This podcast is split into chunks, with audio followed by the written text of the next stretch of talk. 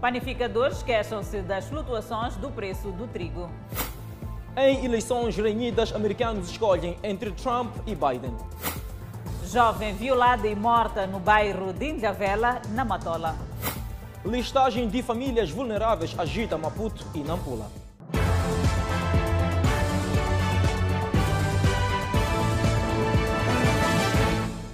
Boa noite, estamos em direto e seguramente em simultâneo com as redes sociais e a Rádio Miramar. Flutuações do preço da farinha de trigo no mercado nacional inquieta panificadores. Estes falam de subidas constantes da principal matéria-prima para o fabrico do pão, situação que torna o negócio insustentável. O ano iniciou com cada unidade de 50 quilos de farinha de trigo a ser vendida a 1.120 e agora já chega às padarias na cidade e província de Maputo a 1.800.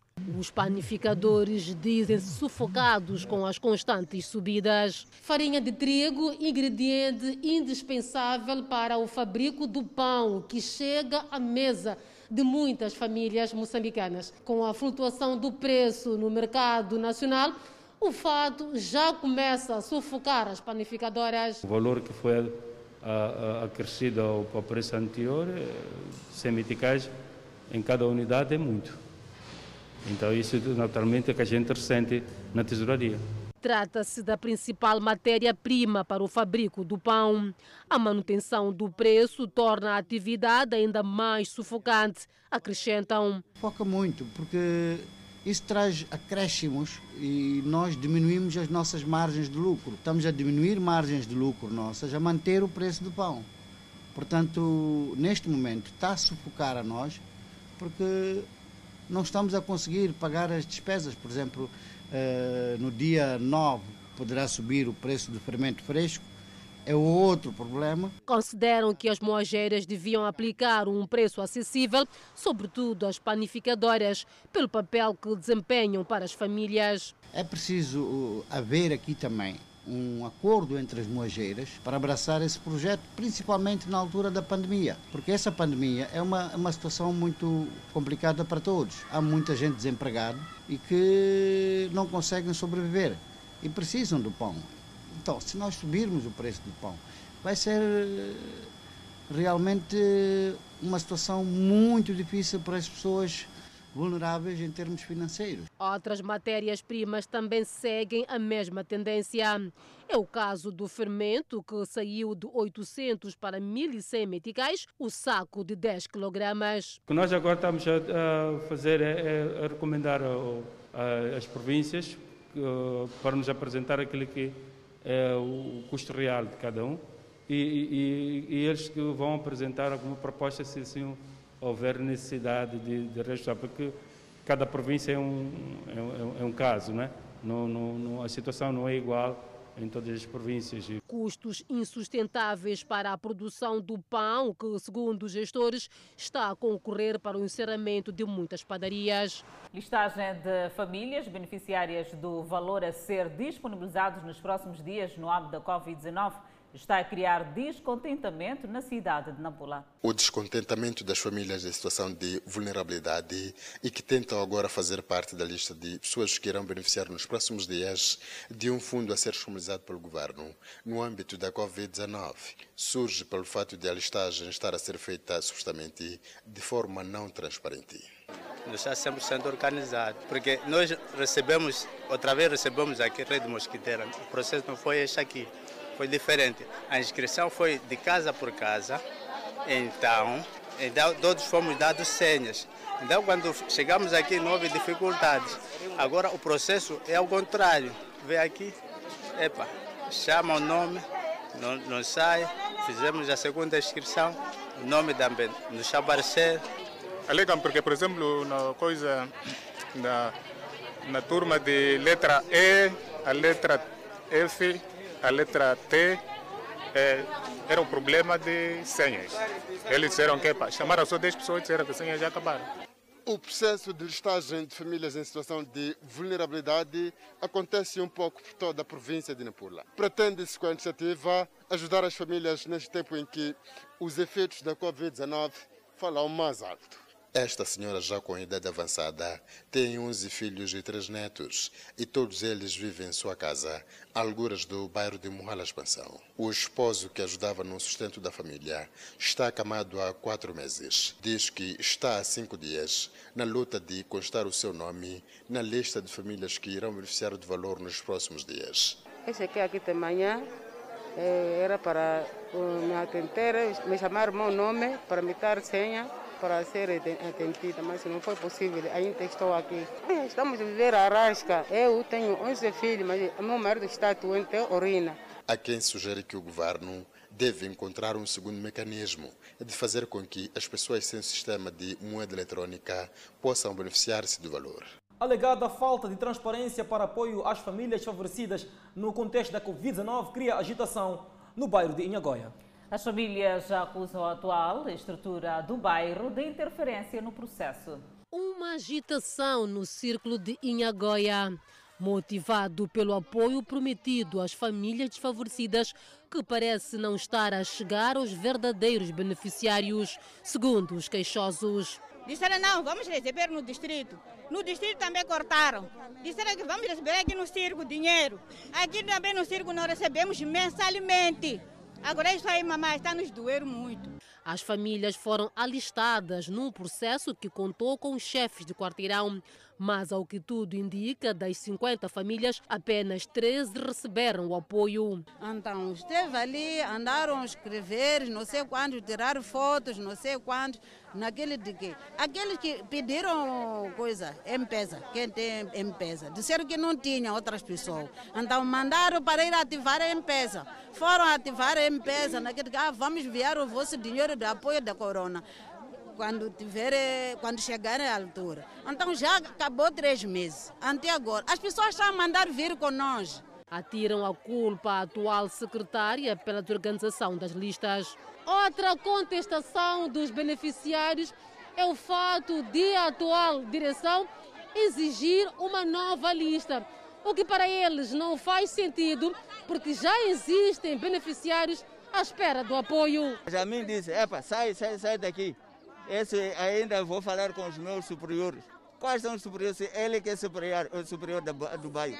A secretária não quis falar às nossas câmeras, mas um dos responsáveis do processo explica que são vários projetos de apoio às famílias e todos obedecem critérios. Dentro deste pacote que nós temos na ação social, conseguimos priorizar este está mais que este ou menos que este. Então, é o critério que nós usamos como critérios de elegibilidade que nós temos a nível do INAS. Usamos esse critério que é etário, temos critério de idade, situação social, o meio onde é que está inserida esta pessoa. Em relação às novas listas, a pedido da nova direção, diz não ser da competência deste se pronunciar sobre o fato. Ah, quanto a essa parte, eu diria, é, quando cessa um, entra o outro, tem que dar continuidade ao trabalho começado por outro. Então, não sei se será por ato de desconfiança ou que, creio que não, mas também o único erro que estou a ver é por ter dado uma parte e outra parte não, que deviam ter terminado as visitas de todos para poderem beneficiar todos ao mesmo tempo. As famílias pedem intervenção urgente das estruturas para a resolução deste impasse. As autoridades pesqueiras dizem estar a intensificar a fiscalização de captura de camarão de superfície e caranguejos de mangal neste período de veda. A pesca artesanal é tida como a mais problemática. O tempo é de proibição de captura de caranguejo e camarão de superfície. Para o terreno, foram despachados fiscais com a missão de repelir possíveis violações do período de veda. Os mercados só acolhem camarão e caranguejo capturados em Cabo Delgado, província não abrangida pela veda. Lá podem consumir o camarão, normalmente, mas aqui uh, recomendamos que, se pretenderem transportar o camarão, será mediante a emissão de um certificado emitido pela nossa inspeção do pescado, que certifica que este produto saiu de Cabo Delgado e foi para outro canto do nosso país Em representação do Instituto de Investigação Pesqueira, Luísa Dias refere-se ao processo de reprodução que se pretende com a veda de captura de camarão de superfície, que iniciou no dia 1 de novembro e se irá estender até 31 de março, e de caranguejo de mangal, que iniciou a 15 de outubro e vai até 31 de dezembro. Período crítico também para o camarão, definido como período de recrutamento. O recrutamento é porque as larvas que foram, eh, portanto, libertadas no alto mar vêm para a costa, no mangal, elas crescem e em determinada altura do ano que é o, depois da época quente, da época fria, portanto, quando começa o período quente, elas começam a entrar na área de pesca. Entre as pescas industrial, semi-industrial e artesanal, esta última é que dá mais trabalho aos fiscais, com muito registro de infrações, mas não faltam penalizações. Infelizmente, os nossos pescadores artesanais, para além de violar o período de veda, usam artes nocivas, usam redes mosquiteiras e, ainda mais agravante, usam capulanas. Só imaginar exatamente aquilo que põe em causa a própria sustentabilidade dos dos recursos pesqueiros, porque com uma capulana como a rede mosquiteira é para apanhar todos os juvenis. Encontramos os pescadores Castelho e Francisco a organizarem outro tipo de rede para a captura de outras espécies que não o camarão e caranguejo. Não, agora só pescamos com essas redes assim, malhar, malhar. Assim evitam apanhar camarão? Sim, sim. Essas redes não, não, não, não arrastam? Apanha peixe grande. Já é tempo de veda. Toda a gente já arrumaram os barcos hoje marcação de camarão. Por exemplo, eu já era do, do coisa, de ia na camarão, mas como já há essa coisa de veta, não tem que arranjar outra, outra forma de trabalhar. Moçambique tem um potencial de 6 mil toneladas de camarão e este ano capturou 5.800 toneladas. Proprietários de estabelecimentos comerciais no bairro Cobb, no município de Matola, estão há cinco meses sem corrente elétrica depois da idilidade ter mandado remover as baixadas como forma de pressionar a remoção das barracas. Os vendedores informais e proprietários de estabelecimentos comerciais aglomeraram-se para manifestar a sua insatisfação face à remoção de corrente elétrica, para forçar os comerciantes a removerem as barracas construídas à beira da estrada e nos quintais. Passados cinco meses, as vozes de indignação continuam as mesmas. Os comerciantes a nível local querem voltar a exercer atividade comercial. Entretanto, o município insiste que estes devem diminuir os seus estabelecimentos. Aclamamos ao nosso governo municipal por ter nos cortado a energia há quatro, quase cinco meses e tentamos conversar até hoje não temos sucesso. Dentro de, desta semana passada vieram e nos dar documentos de comunicação em como temos que retirar as certas barracas, mesmo na, na zona quintal, diz que é na residência. Mas qual o motivo? Porque este momento que estamos a viver é, é um momento mesmo chata. Apesar de terem sido feitas negociações entre os agentes comerciais e a idilidade da Matola, a ordem manteve-se, remover os estabelecimentos. Eu, por acaso, vieram cortar energia na minha casa casa enquanto tenho todos os documentos. Estou legal, tenho a licença de utilização, tanto do mas no dia que eles chegaram não quiseram saber sobre se você tem documentos ou não. Cortaram para todos. Tivemos na negociação com o próprio município, criou-se uma comissão multissetorial do, do, município, assim, do, do bairro Incobe, que pudéssemos sentar para uh, agilizar o processo da regularização das coisas. Só o que nos espanta Semana passada, além deles eh, de mandar virem eles como próprio, mandaram uma equipe que veio cá simplesmente para vir e dizer que não, aquilo que vocês estão a reivindicar está fora, eh, está fora da lei. O que deve-se fazer é remover todos os estabelecimentos comerciais aqui do Barincob. São mais de 70 estabelecimentos de venda de diversos produtos que têm a ordem de ser removidos desde junho último. Os moradores do bairro Xinhala, no distrito de Marraquém, manifestaram-se esta terça-feira exigindo a reposição da corrente elétrica, isto depois da EDM ter desmantelado a rede clandestina que usavam.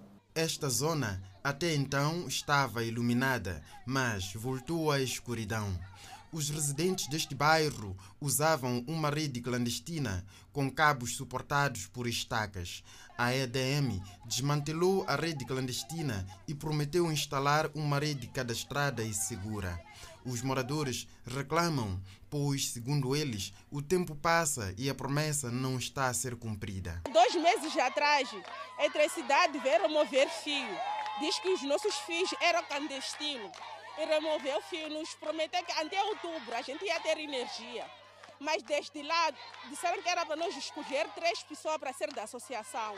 Essas três pessoas vão para Maracuene. Agora estamos em novembro, está sendo resposta.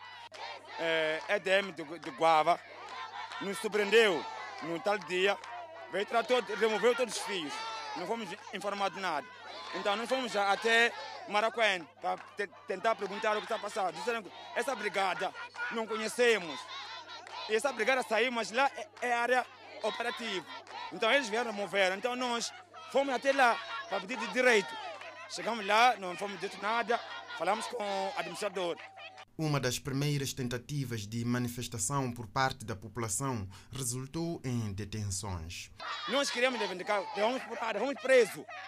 Foram presos, foi o dia de, de, de encerramento de Matalã. Fomos lá só para reivindicar, passiva. Fomos levar parada, isso foi, foi um território de validade. Com o passar do tempo, os eletrodomésticos, agora em desuso, começam a danificar-se. Vieram deixar posto e disseram que haviam de meter a energia. Mas até aqui ainda não temos nada. Os moradores deste bairro usaram energia elétrica transportada em rede clandestina por um pouco mais de 10 anos. Reposição da corrente é o que querem. Falam de postes que a EDM teria alocado e que voltou a remover. Vieram deixar postes na, na estrada de que vai até o centro de Matalã. Disseram que haviam de vir meter a boa energia. Até aqui, os postes estão a apodrecer e estão a vir carregar de novo. Estamos a ver carros de EDM a entrar carregar de novo aqueles postes. Contactamos a empresa Eletricidade de Moçambique, que fez saber que há projetos em curso de eletrificação, não só da zona em questão, mas também de várias outras na mesma situação. Milhões de eleitores nas urnas na corrida presidencial renhida. Dia de eleições nos Estados Unidos da América. Trump diz que terá pelo menos 306 votos no colégio eleitoral. Biden, por seu turno, quer devolver decência à Casa Branca. As luzes acesas na Casa Branca anunciavam que o dia começava nos Estados Unidos. Logo pela manhã, os postos de votação foram abertos nos 50 estados americanos. Na Carolina do Norte, um dos chamados Swing State, onde não há nada definido, a movimentação foi tranquila. Já na Flórida, houve fila, mas as pessoas respeitaram o distanciamento social. Em Nova York, também não houve registro de tumulto durante o dia e a votação ocorreu normalmente. Ainda pela manhã, o candidato democrata Joe Biden foi visto a caminhar ao lado do filho em Delaware. Biden vai passar o resto do dia na Pensilvânia enquanto faz um esforço final para obter a votação. Já o atual presidente e o candidato democrata Donald Trump permaneceu na Casa Branca Adelaide Isabel junta-se ao Fala Moçambique do outro lado dos nossos estúdios para trazer uma explicação minuciosa à volta destas eleições. Adelaide Isabel, tenha bondade. Olá, muito boa noite a todos os telespectadores que nos acompanham através das redes sociais e também através da TV Miramar e sem deixar ficar aqueles que nos acompanham através da rádio. E cá estamos com um mapa interativo para falarmos destas eleições nos Estados Unidos da América. São dois candidatos. E dizer que ao longo deste programa, ao longo destes momentos, vamos trazer também o nosso convidado que vai nos falar um bocadinho relativamente a estas eleições nos Estados Unidos da América, quem cumprimento desde já, Dário Kamal. Muito boa noite e bem-vindo. Olá, Adelaide. Boa noite aos telespectadores da TV Miramar. É sempre um prazer estar aqui. Estivemos em 2016 nas eleições e voltamos quatro anos depois eh, para novas eleições nos Estados Unidos. É verdade, Dário, e cá estamos nós. Já temos um mapa interativo e também aquele que está em casa poderá nos acompanhar durante a madrugada através do nosso QR Code. Vamos deixar ficar o nosso QR Code que já está na tela. É só deixar a câmera apontada para o quadrado que já se encontra já na tela. Poderá acompanhar durante a noite a madrugada o apuramento das eleições nos Estados Unidos da América.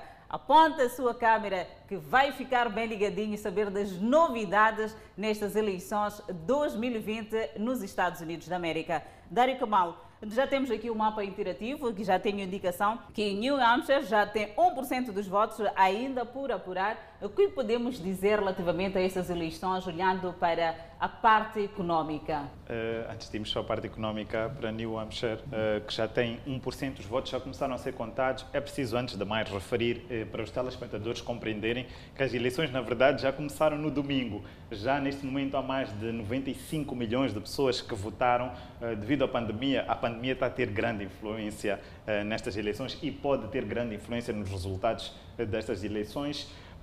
95 milhões de pessoas votaram, vai ser mais complicado e mais tempo vai ser necessário também para ter esta contagem, porque as pessoas votaram não só presencialmente, mas o voto, o voto por correio tem contado e tanto, e que tanto tanto barulho tem dado, mas olhando já para New Hampshire, onde Donald Trump tem vantagem, mas é apenas 1%, não decide absolutamente nada. Até e que ainda provável, não está apurado. E que ainda nem sequer está apurado. Normalmente é um estado que Donald Trump ganha, mas ainda muita tinta por correr ao longo da noite, ao longo do dia da manhã, relativamente a isto. Indo para o assunto da economia, volto a dizer, a pandemia teve grande influência uh, naquilo que é a economia. Digo isto porque Donald Trump, antes de, do início da pandemia, e como estratégia, uh, apostava muito na economia americana, houve um declínio da economia mundial. A economia americana lidera a economia mundial conjuntamente com a China e, e houve, claro, um declive muito grande, acentuado relativamente à economia. Isto fez com que Trump uh, se tornasse um pouco mais impopular e que perdesse um pouco mais de votos. E mais uma vez refiro-me à pandemia que influenciou, influenciou a economia mundial e principalmente também a economia americana. E Trump desvalorizou uh, a, a, a, pandemia desde o princípio e tentou manter um discurso coerente ao longo, ao longo do processo eleitoral, uh, desvalorizando e mantendo sempre coerente naquilo que era que era o processo, o processo de, de, de, da evolução do, do, coronavírus. Trump acreditava que o coronavírus uh, ia, ia, ia, parar uh, a partir de junho, julho, apostava que a vacina também já estaria criada e se ia criar um novo lobby eh, nas grandes multinacionais para se vender e comercializar a vacina, o que ia ajudar, de certa forma, a alavancar uh, a, a, economia americana e não só o abrir, porque o lockdown, uh, de certa forma, acabou por ser um pouco forçado para Trump, apesar dos Estados uh, terem reagido de forma diferente, até porque a pandemia espalhou-se de forma diferente. Uh, nos diferentes estados norte-americanos, uh, mas isso está a ter uma influência, uma influência muito grande. Digo isso porque uh, as sondagens anteriores à pandemia davam clara vantagem a Donald Trump para a sua reeleição. Depois da pandemia, o jogo mudou, mas isso não quer dizer absolutamente nada. Em 2016, uh, Hillary Clinton era claramente favorita, com mais de 10 pontos percentuais uh, de vantagem sobre Donald Trump, mas foi Donald Trump que foi eleito, porque também é preciso referir para os telespectadores em casa, e o voto nos Estados Unidos não é obrigatório. E nessas eleições da área de 2020, onde é que os republicanos têm mais vantagem, e também analisando o mapa como já estamos aqui com este mapa interativo e onde também os republicanos uh, têm a sua vantagem. Repara, há estados aqui Uh, não se fala muito, mas uh, as eleições vão ser tão apertadas em termos de votos. Eu não acredito muito nas projeções que foram feitas, porque a margem de erro também destas eleições vão ser uh, muito, muito, muito maiores do que, do que aquilo que é. Agora, é claro que, olhando para o mapa interativo, há bastiões, há zonas que são bastiões normalmente tradicionais que dão vitória aos democratas e há zonas que também são bastiões que dão, que dão vantagem que dão vantagem aos republicanos. Uh, se pararmos e fizermos uma comparação analítica relativamente às eleições uh, de 2016, uh, eh, vamos perceber que Trump, mesmo ganhando, Hillary Clinton, mesmo ganhando com, com maior número de pessoas, o voto é indireto, porque é feito através de delegados, e Trump levou vantagem relativamente a isso. Hillary Clinton teve quase 66 milhões de votos contra 63 milhões de votos 63 milhões de votos de Donald Trump, menos, quase menos 3 milhões de votos. Mas por que, ganhou por que, ganhou Donald Trump? Porque ganhou nos estados mais influentes, eh, como o da Flórida, ganhou em lugares onde normalmente os republicanos não ganham, como Michigan, por exemplo, eh, e ganhou, ganhou, ganhou nos estados da Pensilvânia, hoje também vai voltar a poder decidir eh, estes votos, a Califórnia também, mas há bastiões, se analisarmos também aquilo que tem sido ao longo dos últimos 50 anos, as últimas 8, 10 eleições dos Estados Unidos da América, vamos perceber também que em termos, em termos de, de, de, de início de, eleições, uh, normalmente uh, os republicanos têm mais ou menos nos seus bastiões 191 uh, votos do seu colégio eleitoral e os, e os democratas têm, entre aspas, antecipadamente 186 uh, votos de, de, de, dos estados que normalmente ou tradicionalmente votam neles. Portanto, continua renhido, isso não muda nada. Agora, há estados que podem ser vitais, como o caso de Wisconsin, por exemplo. Se Trump, por exemplo, vencer em Wisconsin, pode ficar a um passo a um passo de ganhar as eleições. Ohio, Wisconsin, uh, Carolina do Norte, que são os primeiros estados a apurarem os resultados uh, dessas eleições, podem ser uh, fulcrais para Trump ganhar. Se Trump perder em dois desses quatro estados que acabei de mencionar, muito provavelmente pode vir a perder estas eleições. A diferença entre entre Hillary, Hillary, Hillary Clinton e Joe Biden é que Joe Biden recuperou muitos votos onde Trump normalmente, normalmente tinha uma vantagem muito grande. Isto porquê?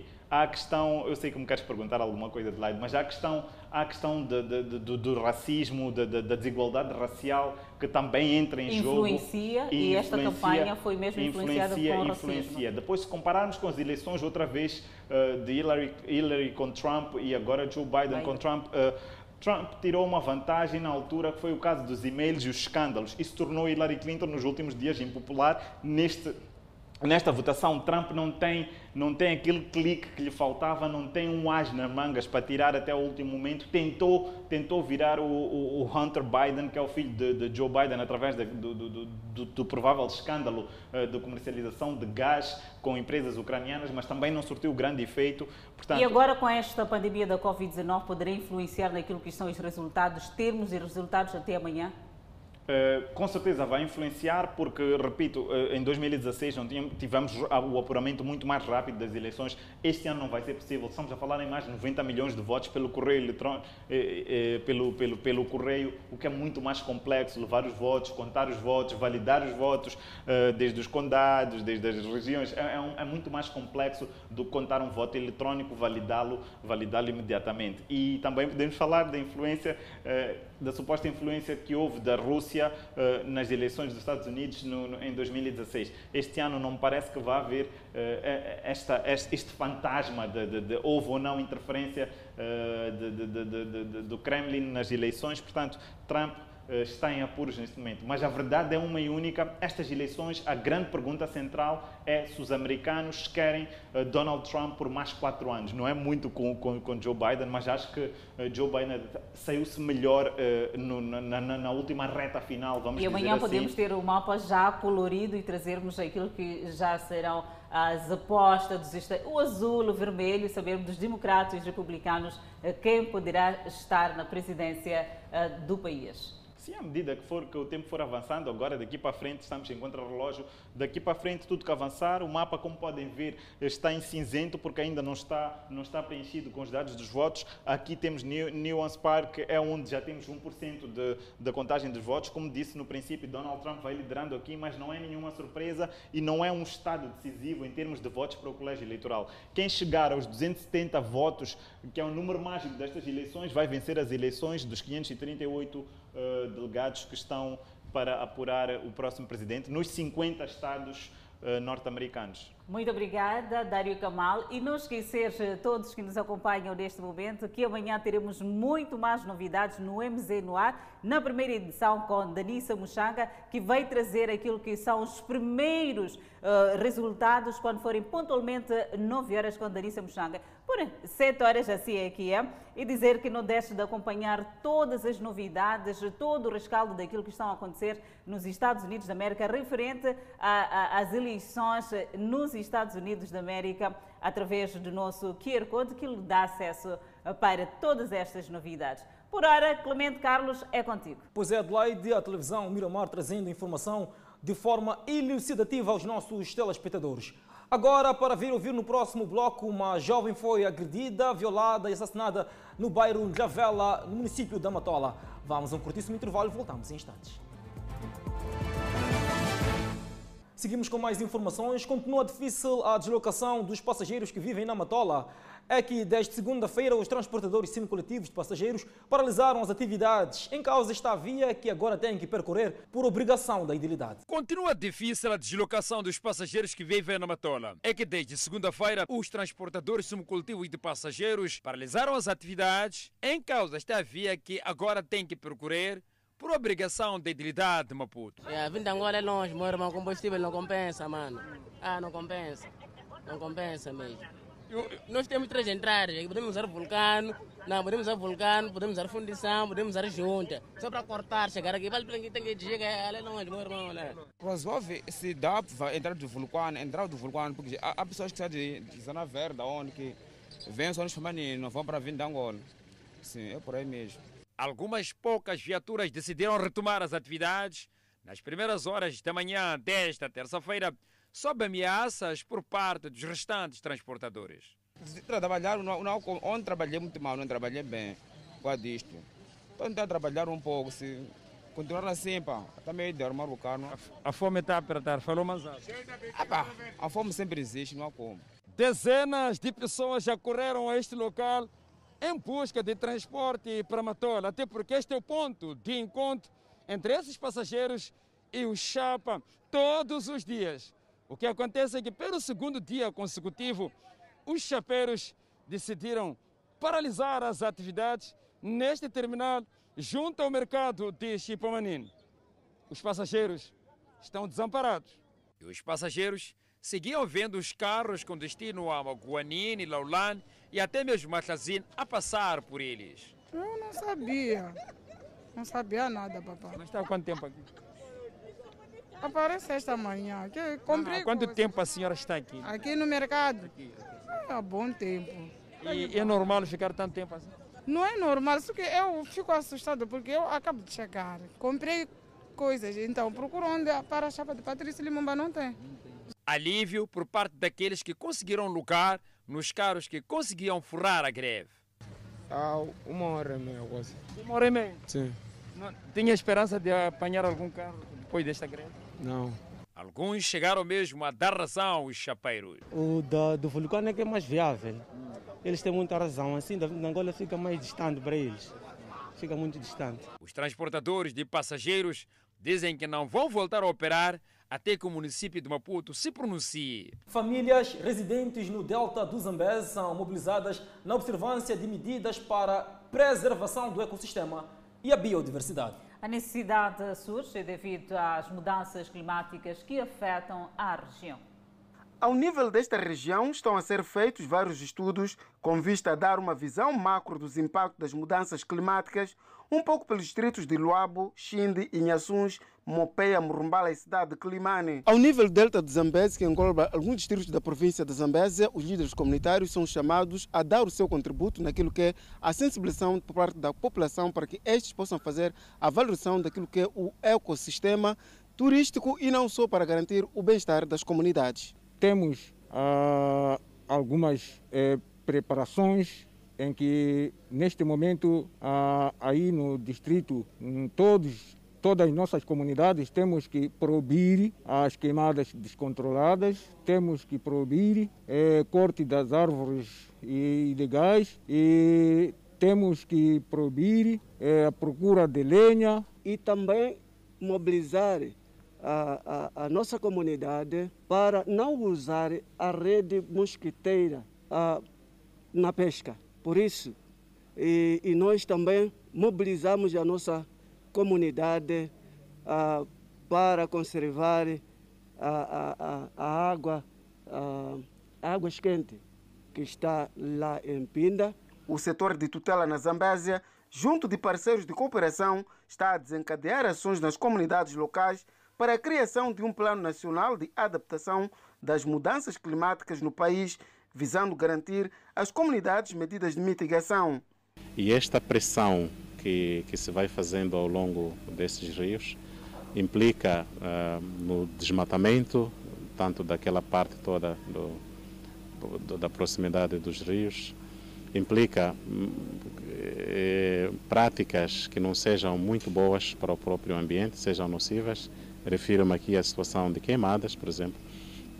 E isto vai piorando cada vez mais esta situação das mudanças climáticas. Vamos tendo situações eh, cada vez mais complicadas e que precisam uh, de nós e, respostas mais pontuais para evitarmos que situações mais críticas aconteçam à sobrevivência humana, mas também a toda a, toda a biodiversidade. As comunidades têm sido desencorajadas a praticarem atividades que contribuam negativamente para a prevenção do meio ambiente, desde as queimadas descontroladas abate indiscriminado de mangal, entre outras. Seguimos com outras notícias. Uma jovem foi agredida, violada e assassinada no bairro de Ilhavela, no município de Matola. Segundo os moradores, esta é a quarta violação neste bairro, sem rosto dos criminosos. Juventude e sonhos travados pelos apetites selvagens de criminosos.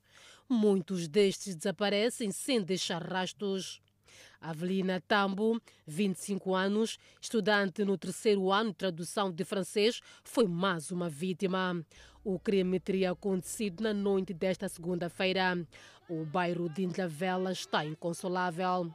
Epa, aproximei, vi o corpo da menina. Epa, a menina estava mal.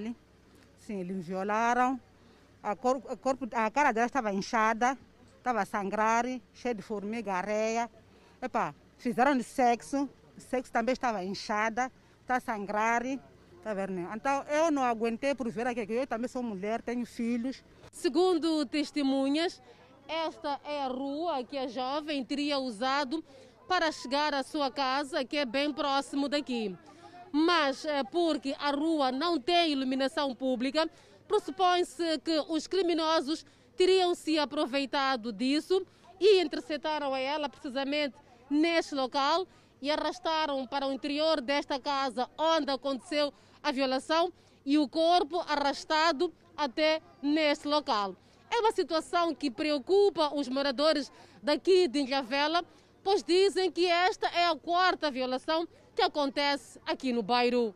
A mãe dessa moça, nem para abrir os olhos, não aguenta nada que aconteceu hoje. É, é uma triste, porque eu também tenho filha, uma menina. Mas não se tivesse filha, é que foi, é que foi violada, é, é própria minha filha, porque eu também sou uma mulher. Queremos justiça ser feita. A justiça tem que ser feita nesse bairro de Engavela. Avelina foi a quarta vítima, o que revolta os moradores mataram fora de estar numa casa. Da maneira que aconteceu nessa casa do meu irmão, é da maneira que aconteceu naquela casa. Da outra vez aconteceu lá, da outra casa também. Essa menina lhe violada, depois lhe enterraram. Sabe? Nós queremos justiça, porque o que nos mata aqui são os nossos próprios filhos. E quando não, os nossos filhos serem pegados para a esquadra, dois por três, saem para fora. Em Lavela, instalou-se o medo. Por aqui parece haver toque de recolher obrigatório para as mulheres que se queixam de falta de segurança. Quando você está dentro a dormir, nem para sair na casa de banho, mãe, grande problema. Grande problema. Nós estamos a precisar de justiça. Tínhamos esquadra aqui no circo, tiraram a esquadra. É por isso que a situação torna-se difícil para nós, para conseguir termos primeiro socorro. O Serviço de Investigação Criminal já está a investigar estes crimes. Um cidadão foi alvejado no distrito de Gondola e teve a sua motorizada roubada. A ação é atribuída a um agente da polícia que perseguia um grupo de consumidores de bebidas alcoólicas. Bala alojada no corpo de Cande Fazenda. O trabalhador teria sido alvejado no posto administrativo de Cafumbi, distrito de Gondola. Fazenda estaria a usar um caminho errado à hora errada. Ali, a polícia perseguia um grupo de jovens surpreendido a consumir bebidas alcoólicas, violando as normas do estado de calamidade pública. Para imobilizar os violadores das normas, um dos agentes da polícia apertou no gatilho e uma das balas atingiu. Caiu inanimado da motorizada, que em seguida foi roubada. Daí se tirou a alma, deu tiro no ar, aqueles jovens fugiram, daí ele pegou e entrou para dentro, tirou mais um tiro para a área e levou tiro no pé, logo a um metro. Aquele jovem saiu a sangrar e correu e deixou motorizado. Aquele policial mesmo que pegou a motorizada daquele jovem que sofreu tiro, daí pôs em fuga com a moto. A vítima, hoje numa das camas do Hospital Provincial de Chimoio, onde está a receber cuidados médicos, fala de vários disparos. Aquele polícia, depois daí, começou a disparar. Primeiro disparou tiro em cima, logo me, me, me aqui na perna. Depois eu comecei a correr, não, errando de sentir nada caí. Ele me seguiu mais lá. Eu, eu levantei onde que eu tinha caído, se escondi num sítio que tinha minha rede. Quando se preparava a Semana da Legalidade, um agente da PRM afeito no comando distrital da PRM de Gondola baleou um cidadão indefeso e a população clama por justiça. Esse polícia mesmo, esse, é, é, é, tem, má, tem, má, tem má conduta, não tem boa conduta. Ele mesmo não é educado. Um polícia tem que ser um polícia exemplar. Então, isso que ele fez, ele não quer trabalhar. Vai atingir um cidadão inocente, não fez nada. O que é isso? E ele não é a primeira vez. Muita gente aqui está reclamando dele. Ele não sabe trabalhar. Queremos a justiça, porque até agora o rapaz está entrenado ali. Queremos, até fugiu com a moto do gás. Por que, que levou? Quem levou a moto? Ele, o próprio policial. E deu tiro e fugiu com a moto. Por que fugiu com a moto? E a moto não era dele? A moto não era dele, é do próprio cidadão que atingiu. Atingiu dali, levou a moto do cidadão, fugiu com ele. Onde foi com a moto? O Comando Provincial da PRM de Manica confirmou o sucedido e condenou o comportamento do agente. A polícia distancia-se do comportamento deste colega e condena de forma veemente. Infelizmente, existe ainda no seio da corporação colegas com comportamentos eh, desviantes, mas para o caso invertente, eh, medidas internas já foram tomadas. O colega está a responder a um processo disciplinar visando responsabilizá-lo para que este sirva de exemplo para todos esses que ainda tendem a pautar por comportamentos desviantes. O Hospital Provincial de Chimoi avançou que a vítima encontra-se estável e não corre perigo de vida. Espectadores estão ansiosos para ver e ouvir a edição especial do Festival do Índico, marcada para o dia 7 de novembro. É a edição Assiste em Casa de lá e daí que muitos pretendem ver em família. Estranho demais.